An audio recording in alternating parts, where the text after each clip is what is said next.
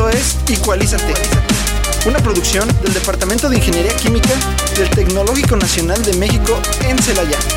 Entrevistas, cápsulas, reportajes, investigación, eventos, posgrados y todo lo relacionado con las diversas áreas de la ingeniería química. Bienvenidos.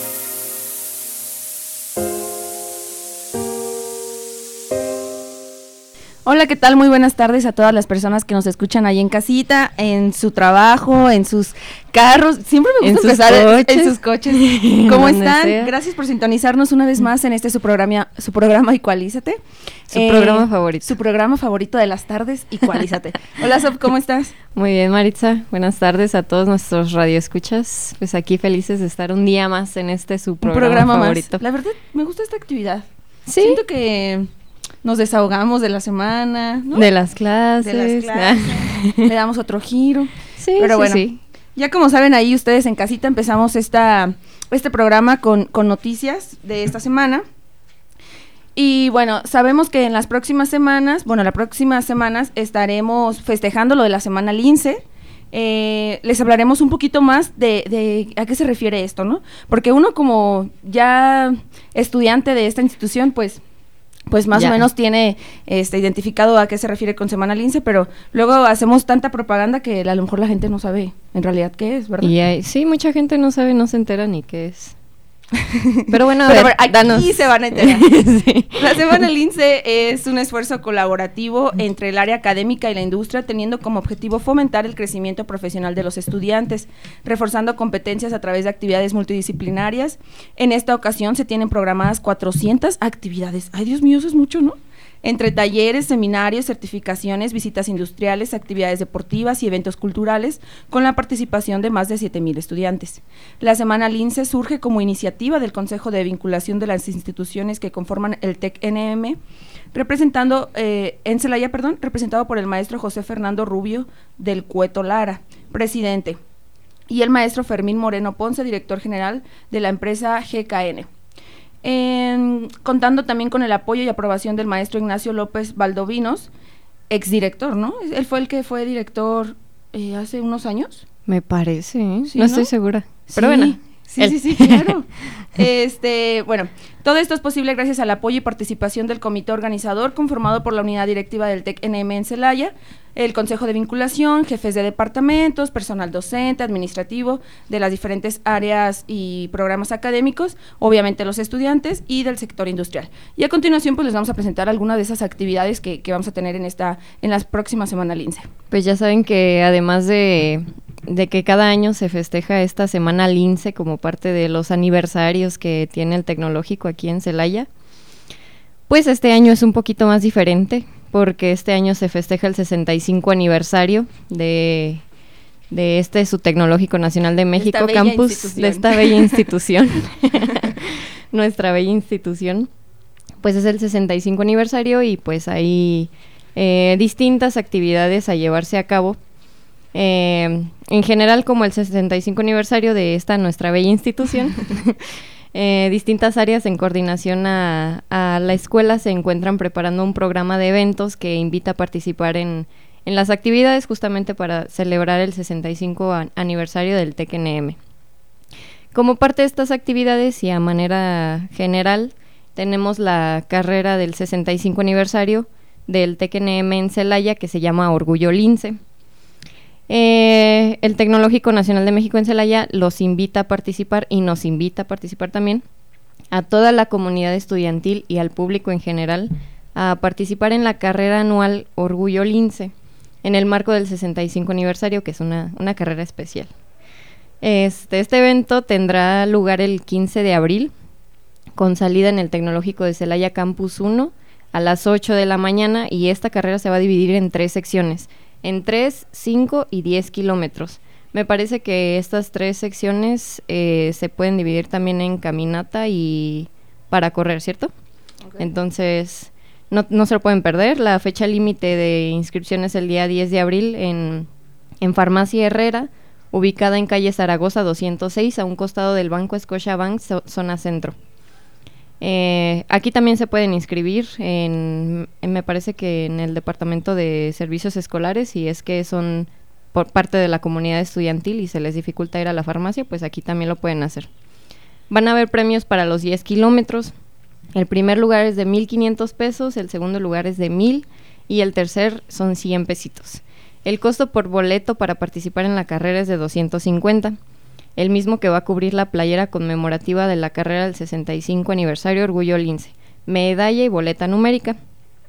Y bueno, esta carrera es a manera general de toda la comunidad estudiantil del TECNM en Celaya, pero em, sabemos que cada carrera también organiza su, su desfile, digámoslo así.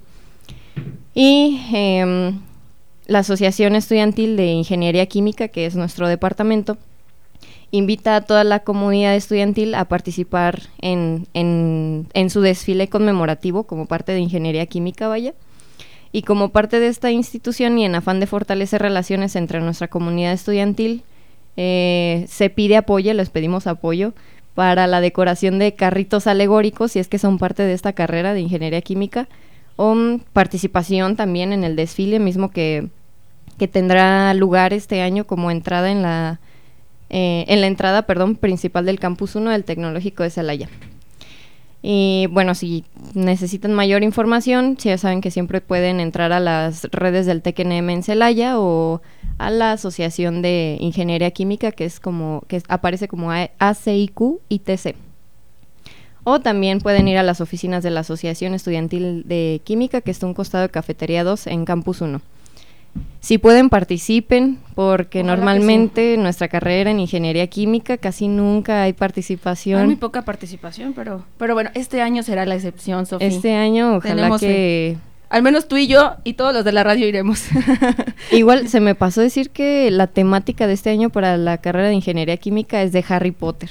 Entonces, Interesante, ¿no? Si quieren eh, pues participar. Participar y llevar su carrito alegórico, disfrazarse, no sé, pues ahí para hacer vista a la carrera, ¿no? Ojalá que sí. Química. Sí, ojalá que sí, que todas las personitas que nos estén escuchando pues puedan participar. Sí, de hecho. Además de eso, este, les voy a dar la información sobre la convocatoria de posgrados de, de química.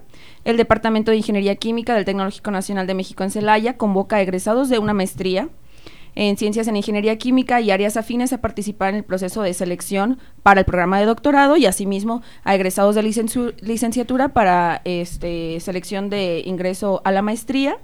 Em, este proceso de admisión eh, será en agosto del 2023 y si te interesa, estás pues ahí con la espinita, no, te, no dudes en acercarte.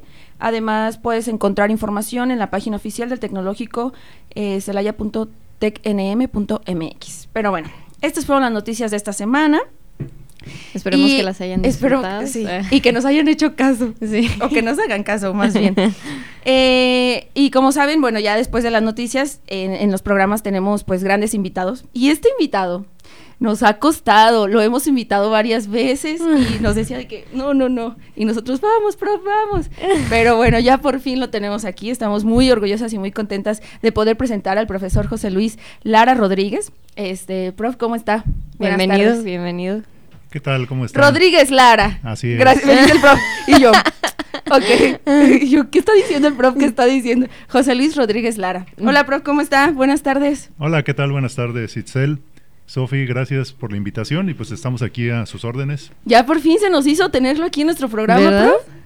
Después de tanto dos tiempo. Invitaciones, dos invitaciones.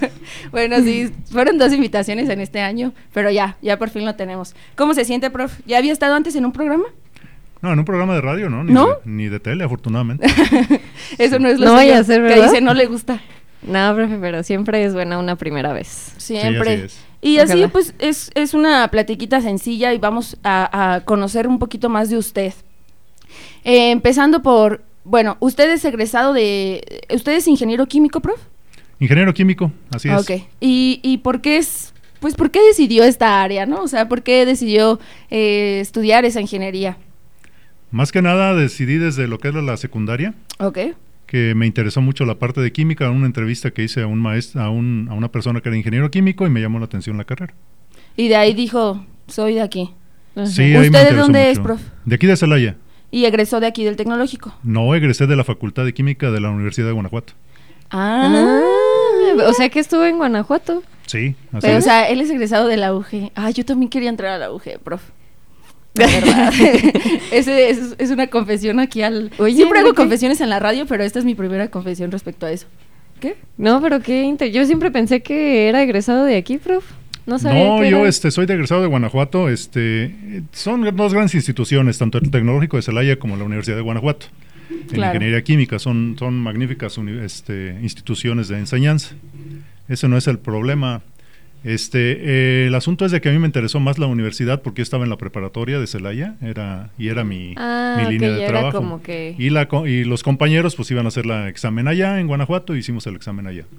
Entonces, ese es, la, ese es el punto. Ok, paréntesis para los que no saben, la preparatoria oficial, eso en la preparatoria oficial, en la preparatoria oficial, Está ligada con la Universidad de Guanajuato, entonces es muy normal que los estudiantes de la prepa se vayan después a la universidad porque ya es como como que tienen una, estrecha relación, ¿no, profe? Así es. ¿Les dan pase directo a veces? no, para nada. Hay que, hay que pasar un examen. En mis tiempos, para pasar el examen de química era muy sencillo, porque todas las, todas las este, fichas que daban para entrar, todo el que llegaba por química le daban su ficha. No, era como medicina que decían, no, pues nada más hay tantas fichas. No, en la facultad de química, al que llegara le daban su ficha. Porque ah, pero era tan difícil el examen. Sí. era muy difícil el examen, entonces no cualquiera lo pasaba y eh, daban las fichas que quisieran. De todos modos, no, ah, de todos van a reprobar. Todos van a reprobar. ni van a pasar. Bueno, ya estando en la universidad, prof, la verdad sí fue lo que esperaba usted. O sea, sí le gustó, sí. sí Porque hay veces que, o sea, hay otra confesión, ¿no? O sea, terminas la carrera, pero en realidad no es algo que te agrade. O sea, en este caso no fue su caso de usted, ¿o sí? No, para nada. Para mí sí me, sí me gustó mucho la carrera. Me gustó lo que era la parte de, todas las materias y demás. Y mi este, objetivo cuando salía de la carrera era trabajar en la industria. Esa siempre fue mi inquietud. O sea, a mí no me interesaba ni hacer una maestría, ni un doctorado, ni este, nada que tuviera que ver con la enseñanza. Me interesaba estar dentro de lo que es la parte de... Siempre le llamó la industria. Así es. Y entonces termina usted su carrera de o sea, su carrera, su licenciatura, y luego luego va a, la industria. Así es, no. Ah, ok, a ver, bro, cuéntanos. Mira, cuando salí de la escuela, eh, te hablo de 1983, en ese entonces había una crisis como no han vivido ustedes, afortunadamente, en las que no hay trabajo, no hay posibilidad de llegar a ningún lado y tuve que dedicarme a ser maestro. ¿Sí? En aquel entonces, yo cuando hice mi tesis profesional, la hice acerca de una simulación en computadora.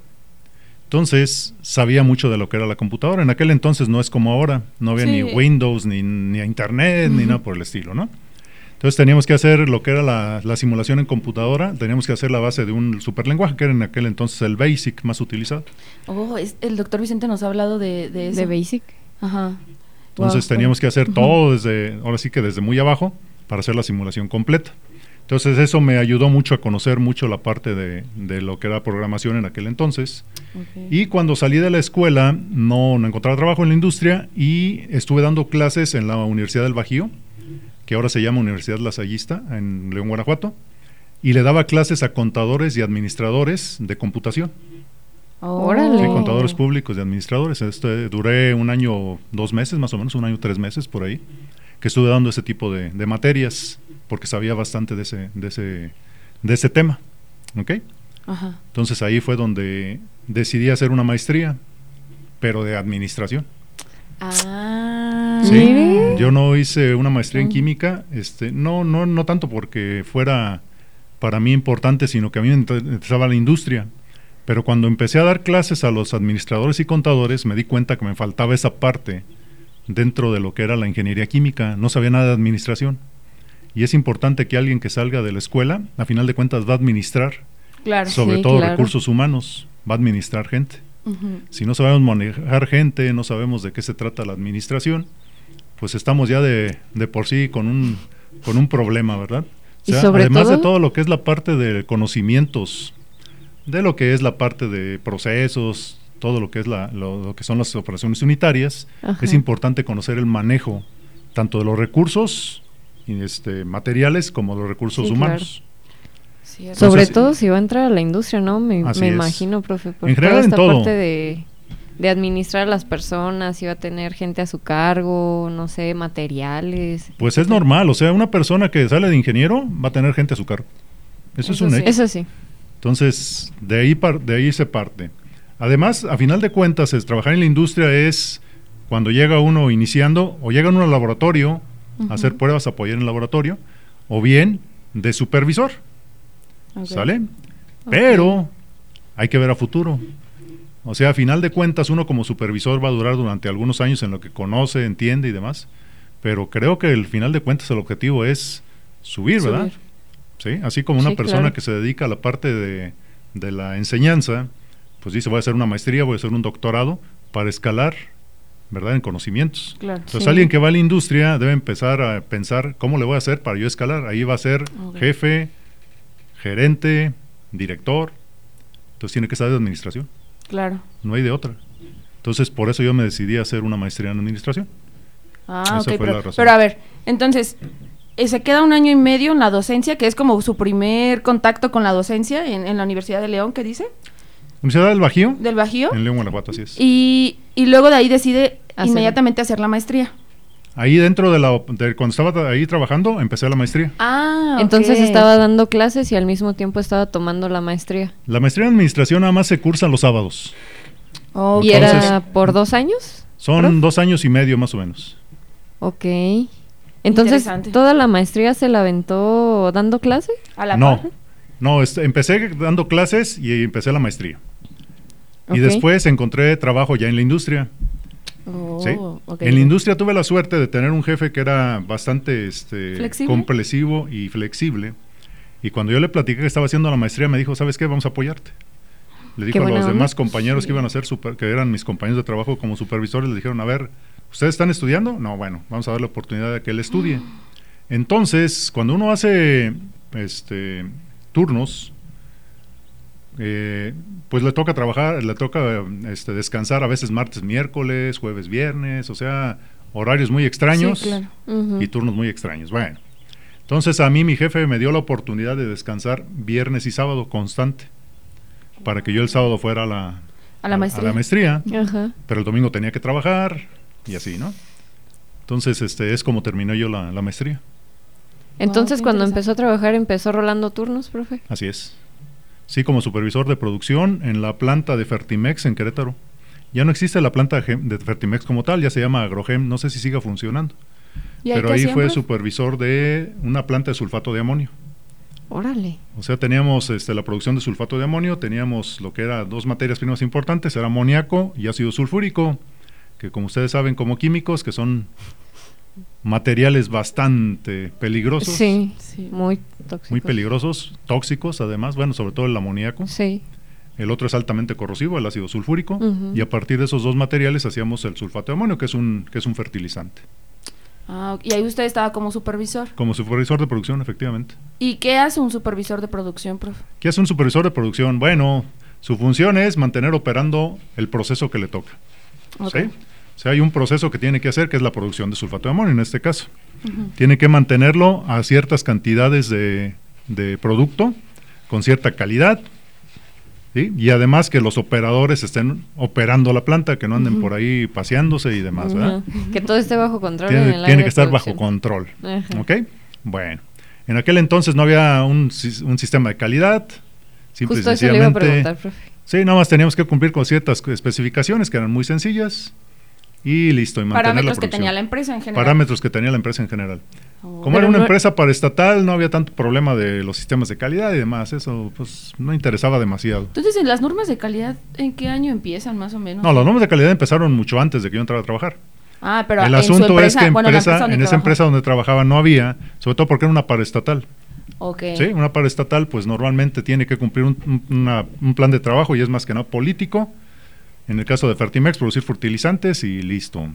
El precio no era importante porque ese era un precio subsidiado y demás. Entonces, ah, no había tanto problema de lo que es la parte de calidad, porque a final de cuentas todos te, todos te iban a comprar, había un precio de garantía y listo. Pero me imagino que sí tenían ciertas normas, ¿no? Sí, claro, había ciertas normas de, normas de lo que era la parte de la humedad, lo que era la parte en específico pues de sulfato de modelo, lo que es la humedad y lo que es la, sí, sobre todo por los materiales que manejaban, ¿no? Ah, no, pero eso es el, control del proceso. Sí, o sea, el, producto final tenía que tener unas condiciones y eso se cumplía sin ah, mayor problema. Él, se, refiere al control. Sí, sí, sí. De, proceso. Ok. Entonces, ese es su primer contacto con la industria. Así es. ¿Y de ahí se enamoró de la industria o qué pasó? Yo, ese era mi objetivo. No, este, empecé a trabajar en la industria y ya no, ya no lo solté. O sea, yo me dediqué a la industria desde, desde el año 85 que entré a, Fertimex hasta el año 19, 2019, que trabajé en la última industria que estuve trabajando en, eh, como, como ingeniero químico. Más yo, tratando de hacer la suma. Más de 30 años. Así es. Sí, sí, sí. Y, después de Fertimex o sea, ¿cuántos años duró en Fertimex? Te duré tres años, casi exactamente tres años y, dos semanas más o menos. Fertimex es, es, ahí donde su jefe le dio la oportunidad de... Ahí terminé la maestría, precisamente estando trabajando, terminé la maestría. Y cuando terminé la maestría y vi que pues la posibilidad de subir ahí era muy difícil porque era una empresa paraestatal, decidí buscar en otro lado. En aquel entonces hubo una, este, una petición de trabajo en otra empresa que empezó ahí por publicar, este, me interesa un ingeniero químico como supervisor y ahí voy. Esa empresa es Negromex, Negro de Humo Negromex. En Salamanca ya no existe tampoco. ¿sí? Esa empresa cerró porque tenía dos plantas, una en Altamira, Tamaulipas y otra en Salamanca, Guanajuato. Decidió cerrar una de las plantas y, cerró, la de Salamanca porque ahí en Altamira tenía lo que es el puerto directamente y tenía pues posibilidad de exportar todo lo que hacía sin mayor problema. Mm. De aquí eh, Salamanca tenía que mandar el tren hasta la hasta la hasta el puerto y era más complicado. Claro. ¿Y ahí qué hacían, profe? Ahí hacían negro de humo. Negro de humo es una sustancia que le da cuerpo a todo lo que es las, las cosas negras que vemos de plástico. las llantas, las mangueras, todo ese tipo de materiales utiliza para darle cuerpo negro de humo. El negro de humo se junta con el humo sintético y hace una mezcla. Esa mezcla es lo que ves tú como una ¿Pero literal es humo? Se llama negro de humo por una razón. Eh, se hace a partir de la quema de ciertos este, materiales de residuo que, que deja el petróleo. El petróleo hace un cracking, obtienes mm. gasolinas, diésel, etcétera, etcétera. Lo último que te queda es un aceite muy espeso. Ese aceite espeso es la materia prima para hacer el negro de humo. Ah. Entonces, ese negro de humo lo que se hace es esperarlo dentro de reactores y haz de cuenta que fuera humo, humo negro. Entonces, al hacer ese humo negro, lo que se hace después es hacerlo compacto y hacer las pequeñas este, pellets. Son bolitas chiquitas, color negro. O sea, es como un aditivo. No es un aditivo, es, es un material directamente para juntarse con el, con el hule sintético y hacer una mezcla. Okay. Eso es lo que hace, le da cuerpo pues a lo que es la, la, llanta, la manguera, en fin, todo lo que es las partes negras de los, de, los, autos que, se, que son medio flexibles es de negro de humo. Ah, interesante. Nunca lo había escuchado, la verdad. ¿Tú sí? Normalmente en las clases de polímeros y de materiales a veces nos hablan de negro de humo, pero nunca nos habían hablado tan... Bueno, a mí nunca me habían hablado tan profundizado, pues. Sí, ese es el, negro de humo, se utiliza para eso. Se sigue ah. utilizando, pues, o sea, ya, ya no trabajé en esa industria. ¿Y en Negromets cuánto duró, profe? Duré siete años. Duré siete años, de los cuales prácticamente cinco, no, cuatro estuve como supervisor, uno y medio, casi dos años como ingeniero de proceso, y luego subí a superintendente de producción. Oh. Y en ese último ya no estuvo tanto tiempo. No estuve tanto tiempo. ¿Por qué subí de, superintendente de producción? Aquí es importante. Cuando deciden cerrar la planta de Salamanca y empezarle a dar más auge a lo que era Altamira, nos proponen irnos allá. Y pues a mí no me interesa. Pero a los jefes que estaban más arriba de nosotros sí les interesó a muchos, entre ellos al superintendente de producción. Ah, Entonces, cuando queda céfala la superintendencia, me dicen, pues te damos la oportunidad de estar ahí. Y prácticamente me dan la oportunidad para cerrar la planta. Ah, o sea, estuve nada más el último año como superintendente, año y fracción. Para, ese era mi objetivo, cerrar la planta en forma segura, que quedara todo bien y listo. Prof, ¿y cuál, cuál es la diferencia Disculpe, yo no sé la jerarquía de, de la industria de entre un supervisor y un superintendente. Bueno, el supervisor, haz de cuenta que el superintendente es el jefe de los supervisores. Ah, ok. ¿Sí? Y se de encarga todos, los, todos los supervisores de todas las áreas. del área específica, del área específica en la cual ustedes están trabajando. Ah, ok. Nunca lo he escuchado superintendente. Yo tampoco. No, por eso ahorita me llamó la atención, dije, porque desconozco pues la jerarquía, ¿no? O sea, en realidad vamos a la industria y no sabemos nada de eso. no sabemos nada de eso, profe. Pero bueno, entonces sale de Negromex, siete años, entonces ya llevamos diez, y los otros veinte. Ay, no. Bueno, cuando estuve en, en Negro de Humo, eh, la persona que me contrató, que era el superintendente de producción en aquel entonces, tuvo problemas de salud y salió de la empresa. Él se fue a trabajar, le dieron la oportunidad de trabajar en Coca-Cola. Cuando él este, se da cuenta que va a cerrar la planta, ya trabajaba en Coca-Cola, nos comenta pues a todos los que éramos supervisores de ahí, que conocíamos, que conocía él, nos, da, nos dice, oigan, pues les, in- les interesa, vamos a entrar a Coca-Cola, yo les puedo dar la oportunidad en una planta de trabajar. Dije, pues adelante. Claro. Y, pero el asunto era que teníamos que entrar como supervisores para conocer la operación. Sí me llamó la atención, dije, bueno, Coca-Cola suena interesante, ¿no? Era otro ámbito que yo nunca había Sí, justo le iba a decir, es otra área nueva, ¿no? Área totalmente diferente a Nada lo que que yo estaba ver. acostumbrado. Primero en la, lo que era la fertilizantes y luego la petroquímica con lo- el negro de humo. Me iba a ir a la área de alimentos. Dale, sí. Entonces dije, no, pues sí, sí me interesa. Totalmente diferente. Sí, y este y me fui a Coca-Cola, en este caso la planta de León, Guanajuato. Es una planta que está enfrentito de la feria. Si conocen un León y han ido a la feria, Sí. pues ahí van a Sí, he ido a la feria, pero no me he fijado, profe. Ahí enfrente está la planta de Coca-Cola. Ahí está la Ah. planta de producción.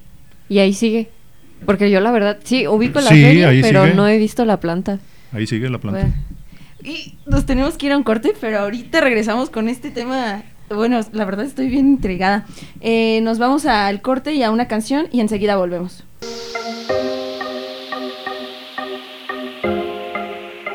Esto es. Ecualízate. Reacciona. Balancea tus sentidos. Ya regresamos.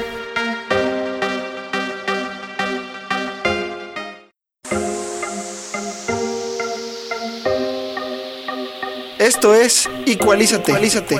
Reacciona. Balancea tus sentidos. Estamos de regreso.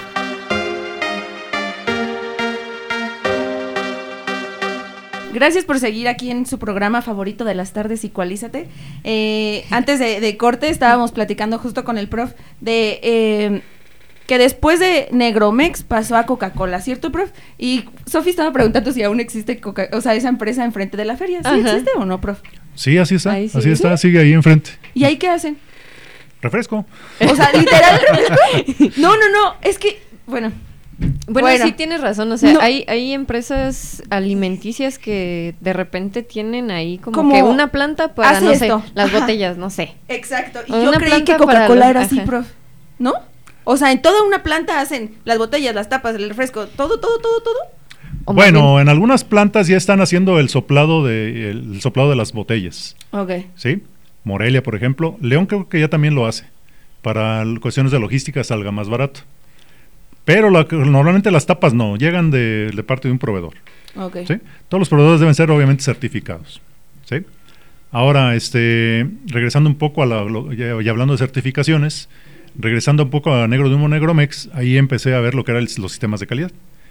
Ahí Ahí empezaron sí ya a hacer... los tenían más implementados. Así o sea, los es, o parámetros sea, la Negro de Humo Negromex puede ser una cadena de suministro a las ya, a las a la parte de automotriz. Entonces ya estaban muy muy este este fiscalizados, vamos a decir, con los sistemas de calidad. En ese caso la ISO Oh. 9000. Entonces ahí empecé a aprender lo que eran los sistemas de calidad. Llego a Coca-Cola y pues es lo mismo. Sí, o sea, ahí Entonces ya hay sistemas de calidad más- muy muy este, Estrictos. específicos y más estrictos y más si es una empresa de alimentos. Claro. ¿sí? E internacional, ¿no? O Ahí sea, está todavía más difícil, porque hay una cosa importante. En la parte de los, de los este, automóviles y demás, no hay inocuidad, o sea, no, no vas a envenenar Claro. a nadie si se te pasa tantito el negro de humo, no pasa nada. Pero en los alimentos sí. Claro. Hay ciertas normas que tienes que cumplir para evitar que la gente cuando ingieran el refresco no se vaya a enfermar, Que no se intoxique. no se vaya a intoxicar. nada. Entonces ya son cosas todavía más estrictas. Claro. Entonces la industria del alimentos es todavía más estricta, mucho más estricta de lo que es la parte de automóviles en la parte de inocuidad. ¿Sí? Mm. O sea, la calidad importa ciertos parámetros para que el carro te quede bien armadito y demás, que la llanta no se vaya a romper a la primera, todo ese tipo de funcional. cosas. Pero un alimento mal hecho puedes contaminar e intoxicar a mucha gente. Cierto. Entonces, hay ciertas normas que empiezan a ser todavía más importantes. Entonces, ahí es donde todavía más le damos hincapié a lo que es la parte de calidad. Y entonces, entrando a Coca-Cola, o sea, se informó más sobre las normas, todas. Sí, claro, o sea, te tienen que, obviamente te capacitan, ¿sí? Uno como supervisión lo empiezan a capacitar en esa parte, ya conocía la ISO 9000, pero no conocía la parte de lo que era inocuidad, entonces ahí empieza a ver lo que es la parte de inocuidad, y para mí es algo importante, porque de ahí del 92, yo entré en el 92 en, en, la parte de Coca, en la parte de Coca-Cola, y seguí con los alimentos hasta que terminé mi, mi parte profesional, que fue en el 2019. O sea, ya le gustó más esa área, ¿O fue porque la vida lo fue llevando? Ahora sí, la vida me fue llevando en esa zona, en la parte de alimentos. Y ahorita que usted, bueno, este, eh, pensando, ¿le gustó más el área de, alimentos o el área, por ejemplo, de agroquímicos? o ¿Cuál fue la que más le llamó? ahorita sí, sí se pone a pensar. ¿Qué fue lo que más le gustó? Mira, este, la gran diferencia entre una y otra, aprendes mucho en los dos lados. Claro. La gran diferencia es de que la parte de peligros era más difícil lo que es la parte de la industria petroquímica y química. Es más peligrosa. En la parte de alimentos no es tan peligrosa. O sea, no te tienes que estar cuidando de que te va a explotar algo, que se vaya a hacer una fuga, que vas a... Cierto, ya es mucho más, es mucho más eh, tranquilo en la parte de seguridad. ¿Ok? En la parte de aprender, aprendes en los dos lados. En todos. Oiga, profe, y en la parte de... Porque tengo ahí como un mito. Realmente no sé si sea un mito, no sé si sea real o, o qué, o qué. A lo mejor aquí lo puede desmentir usted. Que en la parte automotriz, en la parte, por ejemplo, que usted que estuvo en esta de petroquímicos y todo eso, eh, tenía entendido que es un poquito más estresante hablando de cargas de trabajo o ese tipo de cosas que la alimenticia. ¿O usted sentía la misma carga? La misma presión, sobre todo si estás este, en ya en niveles de directivos la presión es altísima. ¿Usted se sentía igual de estresado en uno que en otro? Eh, sobre todo en los alimentos fue más estresado porque ahí ya fui hasta gerente de una planta, entonces era más estrés. O sea, pero eh, el estrés a niveles directivos es muy alto. Sí, o sea, no es cualquier cosa. A nivel supervisor no lo es tanto. Ok. Sí. A nivel manejar gente, a nivel este piso y demás, es estresante en cierta forma con los manejo de personal. En la parte directiva ya es otra cosa. Tienes que dar resultados y sobre todo dinero. Y estamos hablando de dinero.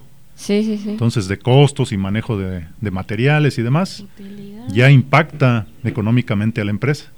Entonces, el estrés es muy alto porque los resultados son importantes. Sobre todo empresas en las cuales, como Coca-Cola, que cotiza en bolsa, pues tienen que dar resultados a los dueños, a los, a los que son los dueños, los que son los accionistas. Los accionistas están esperando una retribución de su dinero y presionan mucho. ¿sí? No es lo mismo que estés en una empresa en la cual es una empresa paraestatal, ¿verdad? Que no le importan tantos resultados, que tiene la ventaja de que los precios son subsidiados y demás, a una empresa que tiene que dar resultados a sus accionistas. Cierto. ¿Sale? Nada que ver. Y cuando estás en una empresa pequeña en la cual es, los directivos son los dueños, pues es más estresante. O sea, diariamente estás viendo, estás con los dueños, estás conviviendo con los dueños. Dando resultados. Dando resultados. Y, no los das y empiezan la presión. Entonces el estrés es cada vez más alto entre más estés estás directamente ligado con lo que son los accionistas o los dueños. Ok, pero usted lo disfrutaba, le gustaba estar ahí trabajando. Sí, el estrés es importante también. Ayuda a dar resultados. De hecho, sí. Sí, o sea, el problema es cuando no lo saben, si no sabes manejar el estrés es el problema. ¿Sí? Esa es la, esa es la situación. Entonces, cuando eres una persona más, eh, más este, ¿qué les diré? Aventada, vamos a decir. Esas que les gustan los deportes extremos, ¿verdad? La, adrenalina. pues va a ser más fácil manejar el estrés. ¿sí? Y que trabajen bajo presión. Que trabajen bajo presión y demás. ¿sí? Porque ya están acostumbrados a cierto manejo del estrés en cuanto a que utilizan o hacen deportes extremos. Las personas que somos un poco más calmadas, así como yo, pues sí nos cuesta un poco más de trabajo. Porque no nos gustan los deportes extremos, a lo mucho jugamos fútbol y se acabó. No andamos escalando ni a levantarnos de paracaídas, ni nada por el estilo. Paréntesis, quiero eso hacer en mi cumpleaños, pero bueno, otra confesión más en este programa.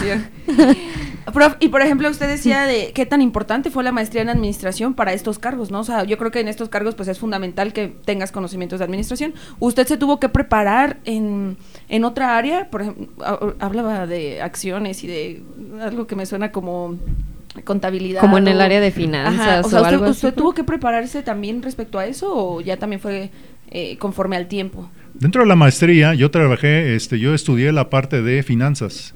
O sea, la ah, maestría tiene tres áreas. O te dedicas a la mercadotecnia, a la mercadotecnia, perdón, a las finanzas o a personal. Son las tres áreas que tiene la maestría. Obviamente yo me fui a finanzas. Entonces ahí conocí toda la ah, parte contable, costos, manejo de, de toda esa parte.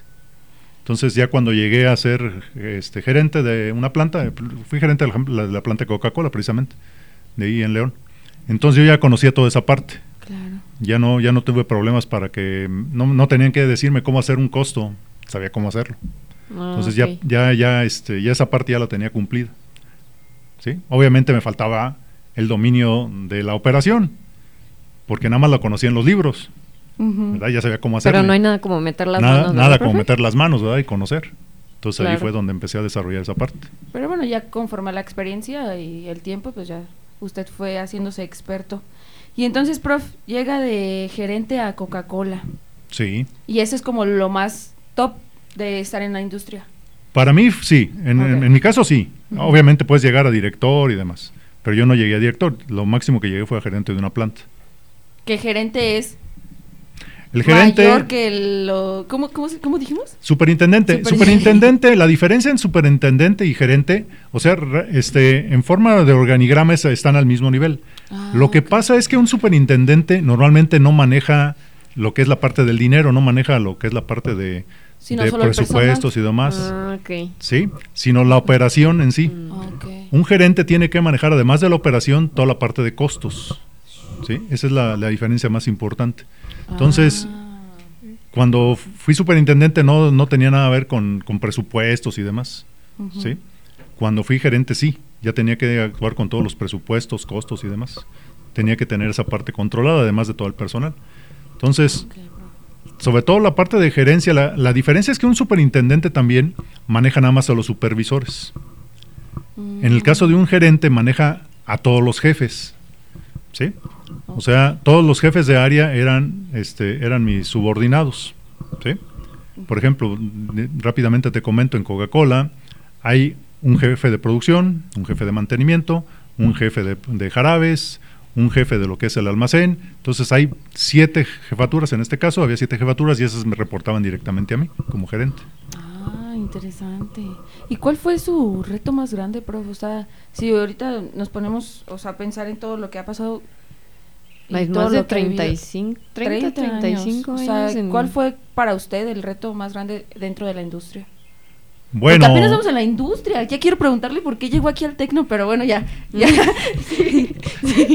¿Cuál fue su reto más grande? Bueno, es que hubo muchos retos. Mira, en Coca-Cola me tocó un reto bien importante. Cuando yo entré a Coca-Cola, nada más había prácticamente lo que era el envase retornable, el envase de vidrio. ¿sí? Y estaba apenas arrancando lo que era el Red PET. Red PET es el, el, envase de plástico de PET, pero retornable. De dos y medio. Entonces a mí me tocó la transición de lo que era el envase PET desechable. ¿Sí? El que ahorita ya se usa mucho. Entonces las máquinas no estaban listas para eso. Entonces me tocó toda esa parte de la, del cambio de operación, de tener unas máquinas que se dedicaban a hacer envase de vidrio, hacerlo en base de plástico y ponerle tapa de plástico, porque le poníamos corcholata. Sí, claro. ¿Sí? Entonces ese cambio tecnológico me tocó a mí vivirlo. Fue un reto bien importante. ¿Sí? Me tocó otro cambio también, bueno, con eso, este, ahí este, en la parte de Coca-Cola, me, pagaron un curso, yo tengo también una, una parte de un, diplomado en mantenimiento productivo total. Entonces, esa parte me tocó para hacer el cambio radical a toda esa, esa tecnología. ¿Sí? De, hacer ese reto. Es un reto que me tocó muy, muy bonito ahí en, en Coca-Cola. Y por ejemplo, prof, o sea, en ese cambio, ¿van personas a capacitarlos a ustedes o, Sí, claro, desde luego. ¿Cómo está el asunto? Ese es algo importante, o sea, a mí este, no me espantaba venir a dar clases, porque yo di clases toda la vida.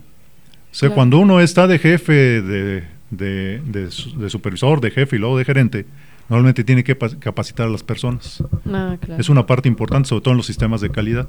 Y la capacitación es una clase prácticamente. Exactamente. Entonces, a mí trabajar con muchachos de 18, 20 años era el pan de cada día. O sea, las personas de su edad, más o menos, pues siempre me tocaron capacitarlas en diferentes temas, a diferentes niveles, ¿sí? Desde muchachitos que entraban a la empresa directamente, que eran de operadores, hasta jefes que tenían ya más edad, eran, eran este, ya ingenieros y demás, y ya tenían cierto desarrollo, era más fácil, ¿sale? Entonces, en la parte de lo que era la, la, la enseñanza no me preocupaba mucho. Entonces, cuando yo vine de maestro, eso no me preocupaba. Ya, ya tenía mucha experiencia a final de cuentas. Pero bueno, yo creo que ya nos vamos a pasar su, su etapa de industria, que la verdad tengo muchas preguntas. Ojalá pueda venirnos a visitar otra otro programa exclusivo para eso, porque siento que usted tiene mil experiencias y, o sea, de todo nos nutre, la verdad. Pero, ¿cómo es que llega aquí al tecnológico? O sea, supongo se jubila. Se jubiló, ¿no? Bueno, no, nada más para, para los términos. Jubilarse es, este, en, es en pocas empresas. Más bien pensionarse. Oh. Ah, Eso es la diferencia, pero bueno. tampoco sé la diferencia entre pensionado y jubilado, Luego hablamos de eso. Bueno, entonces se pensionó, o sea... No, no me he pensionado. Oh. Nada más este, quería tomar la diferencia, mira. Ya no hables, Maritza, gracias. Este, mira, vamos a... la última empresa que yo trabajé, estaba trabajando en el Salto Jalisco, que es una parte del área metropolitana de Guadalajara. Bueno, yo estaba trabajando en una empresa que se llamaba, o se llama Jaime Protein de México. Ahí se hacen polvos alimenticios. Bueno, yo directamente estaba de, jefe de producción y lo, mi jefe era el, dueño. O sea, ahí la estructura es muy pequeñita, ¿no? Entonces, directamente el dueño era mi jefe. Entonces, teníamos ciertas dificultades y definitivamente decidimos ya cortar por lo sano, después de más de tres años y medio de estar ahí trabajando. Y decidimos, ¿sabes qué? Pues no nos ponemos de acuerdo en ciertas cosas, vamos a separarnos. Cuando yo me salí de la empresa, este, pues ya no te quería seguir en la empresa, ya estaba muy, muy este, estresado, estaba ya... En ese entonces ya mi hija, mi hija más pequeña, ya tenía como año y medio de haber salido de aquí de la escuela. Entonces yo dije, pues ya nada más mantengo a mi esposa y a mí, entonces ya no me preocupa tanto, ¿no? Y decidí este, ya salir de la industria y dedicarme a, hacer otras cosas y pensionar. Bueno, entonces, eh, cuando empiezo aquí a regresar a Celaya, mi familia nunca se fue de Celaya. Y ahí está el otro punto interesante. Mis hijos son egresados de aquí del tecnológico. Ah, Mis dos hijos este, son egresados del tecnológico. Mi hijo ya tiene aproximadamente siete años, más o menos, por ahí. ¿De qué salió, profe? Que salió de ingeniero mecatrónico. Él es ingeniero mecatrónico. Mi hija creo que ya cumplió tres años que salió de ingeniero industrial. Oh. Entonces, este, pues dije, bueno, pues vamos a ver, voy a ver si en el tecnológico les interesa que dé clases en ingeniería química y afortunadamente me dieron la oportunidad. Entonces, esa es la liga que yo tengo con el tecnológico. Mis hijos estuvieron aquí, este, sacaron aquí sus, sus, este, sus estudios y afortunadamente están trabajando dentro de lo que es... ¿Y hace cuánto, hace cuánto sucedió esto? O sea... En el 2019 llegué aquí en enero. O sea, a mí me dieron de baja en ah, enero del 2019 y aquí llegué en enero del 2019. O sea, tenía 10 días que más o menos que había salido de, trabajar. Pero le tocó entonces pandemia. Sí, le tocó pandemia. O sea, le tocaban puras clases en línea, ¿no? No, en el 19 no había todavía la pandemia, no, fue hasta el 20. Tuvimos todas las clases de 2019 todo el año y ah, hasta marzo, del 2020, 2020 fue, cuando se paró la operación, eso es exactamente. Sí, cierto. ¿Y cómo le fue en las clases en línea, profe? Pues, pobres muchachos. A mí me fue muy bien, a los alumnos quién sabe. Obviamente aprendimos todos en la, dentro de la, de la misma pandemia. Yo nunca había dado clase en línea, mucho menos, ¿verdad? O sea, no sabía ni lo que era el Classroom, no sabía lo que era... Ya sabía lo que era el Skype y ya me había metido en eso, eso lo conocía. Y empecé a trabajar así. O sea, entre lo que son tumbos y estirones empezamos a ver de qué se trataba y pues le hallamos la forma, ¿verdad? ¿Y qué, ¿Qué o sea, ¿qué le ha gustado de estos cuatro años de dar clases a a muchachos como nosotros. A mortales simples como nosotros. Mira, este, bueno, desde luego son experiencias, hay de todo, hay alumnos este, muy buenos, hay alumnos regulares. Este, la primera. Creo, que cuando dijo regular me volteó a ver. Creo que yo soy, yo soy. No, por eso no me tocó nadie enfrente. No problemas. Qué bueno que no me senté ahí. Lo que a mí me llamó la atención desde que entré, la primera que me llamó la atención es de que cuando yo estuve en la escuela, era mínimo la cantidad de, mujeres que había en la carrera. Cuando regreso aquí a dar clases me, llamó mucho la atención. La mitad son mujeres y la mitad son hombres en ingeniería química. O sea, eh, yo estudié en Guanajuato, como les dije, y allá había tres carreras en aquel entonces. Ingeniero químico, químico y QFB. Prácticamente QFB eran puras mujeres, ingenieros químicos eran prácticamente puros hombres. En mi caso había dos mujeres nada más en ingeniería química. Dos, dos compañeras se egresaron con, con, con nosotros, que éramos puros hombres. Y si no mal recuerdo, había también dos hombres en QFB. Llego aquí y encuentro que en ingeniería química está la mitad de hombres, la mitad de mujeres. Eso fue, para mí fue una sorpresa. Qué bueno, ¿no? radical. Qué bueno. Es importante que ya haya no, Para mí no fue sorpresa, pero no tanto, porque en la industria ya empezaban a llegar muchas ingenieras químicas. Cierto. Sí, ya empezaban a llegar. O sea, ya no eran ingenieros químicos este, hombres, ya empezaban a llegar mujeres. Y empezaban a hacer turnos. Entonces, era interesante. Entonces esa fue la primera sorpresa que tuve. Otra sorpresa fue el hecho de que los sistemas de, enseñanza pues, no han cambiado mucho. Siguen siendo los mismos. Siguen siendo los mismos. O sea, la parte, excepto los nombres de las materias, pues la parte de las materias es lo mismo. O sea, no ha cambiado nada y eso es normal. Lo que ha cambiado es las materias que complementan. Eso sí ha cambiado. Veo que aquí, por ejemplo, ya están dando plásticos. ¿Sí? Hay un área de plásticos, ah, sí. Eso en mis tiempos no lo había, no. ¿sí? No había una, materia o unas materias que tuvieran que ver con eso, ¿sí? Ya están dando una cierta especialización en la parte industrial. También no había tanto eso cuando yo estuve en la escuela. Entonces esa parte sí se ha complementado de alguna manera. Sí, nos hemos, bueno, se han ido adaptando a, a lo que la industria está pidiendo, ¿no? Así es. Supongo la industria y la vida en general, porque siento que esas áreas también complementan mucho a la parte de investigación. Y supongo, bueno, quién sabe, en sus tiempos, por ejemplo, de desarrollo humano y todas esas materias, ¿también las tenían o no? Muy poco. administración muy poco. eso. Sí, o sea, eso también era, es actual. En aquel entonces, bueno, al, igual que ahora es por créditos, ¿verdad? Pero la cantidad de créditos que había para clases humanísticas eran ínfimas. O sea, y las cumplías ahora sí que... yo tomé historia del arte, por ejemplo, no me acuerdo de nada, pero estuve historia del arte. estudié, estudié francés, no me acuerdo de nada de francés, pero estudié francés. Ah, ya le iba a decir que practicáramos, pero sí, las opciones O sea, en, ah. cuatro meses pues no aprendes gran cosa. Ok. Y ese tipo de cosas, ¿no? Que se van olvidando. ¿Y algo que no le haya gustado de, esto, profe? Que no me... ya dijimos las cosas bonitas. Pero de... Mm, pues no fueron bonitos, son cambios. Sí. No pueden ser bonitas o feas, simple y sencillamente son cambios de lo que yo viví a lo que me tocó ahora vivir. Sí, este, es un, es un cambio. Cosas malas, pues no, o sea, digo lo, Dice Maritza en su clase. Ah, es que bueno, paréntesis, el profe nos da clase ahorita y ya me ha dado laboratorio. Me dio laboratorio 1 y me está dando laboratorio 3, ¿verdad, profe? Sí, así es. Entonces, este, entonces, eh, pues cosas feas, pues no, no diría que hay cosas feas, o sea, hay alumnos que no quieren aprovechar la oportunidad, nada más. Pero, sí, hay alumnos que de repente como que no se Sí, o sea, se queda uno, pues, ¿a qué vienes si no quieres estudiar? O sea... Sí, o sea, solo estás perdiendo tu tiempo. Estás perdiendo tu tiempo y el tiempo de los demás, ¿verdad? Gente que trabaja en equipo, digo, ustedes les, me ha tocado más bien con ustedes el trabajo en equipo en las, en las, este, en los laboratorios.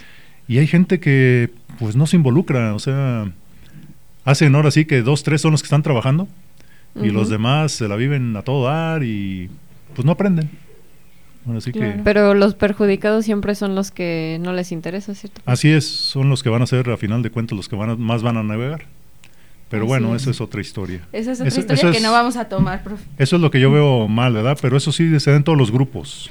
O sea, hay gente que sí le interesa mucho y hay gente que pues está esperando a pasar el examen copiando, no sé. Y pues bueno.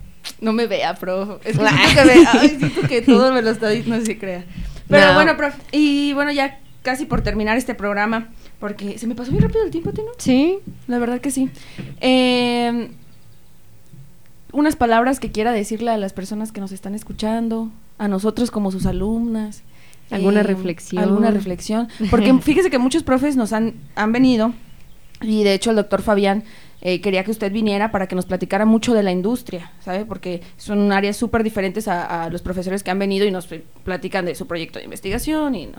y Pero la mayoría de ellos siempre dicen, si van a hacer residencias, háganlas en la, en la industria, salgan, salgan, o sea, aprendan, porque justo como usted lo mencionó a lo largo de la plática, o sea, en la industria y a lo largo se aprende muchísimo. Entonces, siempre, y la mayoría, yo creo, bueno, no sé si te ha tocado, o sea, la mayoría de los profes que han estado aquí, desde que salgan a la industria, conozcan, tengan puntos de comparación de, ¿sabe? Este, y usted, pues que es, pues, un conocedor de la industria, eh, que, que, sí, que...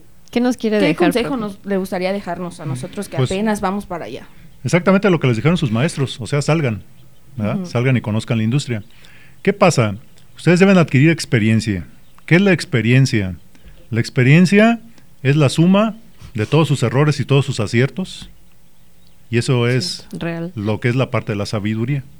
O sea, a final de cuentas, su sabiduría va a ser de eso, a base de la experiencia, de todos los tropiezos y todos los aciertos. Entonces, donde más se aprende es de los, de los tropiezos. Esa es la verdad. O sea, la persona que tiene mucha experiencia como yo es que tuvo muchos tropiezos y aprendió. Lo importante es eso, aprender. Claro. Sí, o sea, uno cometió el error, aprender de eso, ¿verdad? Eso es lo más importante. La única forma de aprender es cometiendo errores. Y si ustedes van a estar aquí siempre metidos en, su, en un cubículo, en demás, no van, a, no van a tener la experiencia, no van a, no, van a aprender a, cometer errores. Claro. Siempre vamos a estar metidos ahí en una, en una burbuja de de ¿cómo se llama? De protección y, Pues sí, bro. Tiene razón. Entonces, salgan a la industria, ¿verdad? Es lo que les dicen sus maestros, cúmplanlo, salgan, a la industria, tomen experiencia. Si su visión es eh, seguir en la, en, la, en la enseñanza o en la investigación, de todos modos, prepárense un poquito, vayan a dar la vuelta ahí a las industrias, conozcan un poquito más. Y seguramente cuando regresen a hacer su maestría o doctorado, van a tener más proyectos que dijeron, ah, ya, en esta empresa requieren esto, voy a hacer investigación de eso. Entonces ya van a tener un mundo diferente al estar aquí nada más, viendo a ver cómo le van a hacer, qué, es lo que están cachando. Allá en la industria hay mucho que hacer, mucha investigación. ¿sí? Si ustedes van allá y conocen un poco de allá, lo pueden traer aquí a, hacer su maestría y doctorado y darle un objetivo ya y, una, y un camino importante. Así es, profe. Pues cuánta razón tiene y la verdad agradecemos mucho que, que nos haya visitado. De verdad, a mí me pone muy feliz que esté aquí. Sí. Este, ¿Las oficinas? No, sí, porque normalmente, bueno, como lo menciona Maritza así de rapidísimo, estamos acostumbrados a que nos platiquen como de los proyectos de investigación y todo eso y que nos haya platicado de su experiencia en la industria, que es un campo a los que muchos nos llama la atención, siempre es porque importante. Vamos para allá. Vamos para allá. Pero Muchas gracias, prof. Agradecemos mucho su presencia, igual a todas las personas que nos escucharon. Ya saben, nos pueden seguir, eh, nos pueden escuchar el próximo martes en punto de las 3 de la tarde, prof. Gracias por la invitación. Muy bien, prof. Pues muchas gracias a todos por escucharnos. Muchas gracias, profe, por aceptar nuestra bella invitación. Así es. Esperamos lo podamos tener pronto en este su programa. Y. Que estén muy bien. Hasta luego. Provechito. Hasta luego. Bye. Esto fue Igualízate, Igualízate, Te esperamos el próximo martes a través de XHITC, Radio Tecnológico de Celaya. Una producción orgullosamente lince del Tecnológico Nacional de México en Celaya.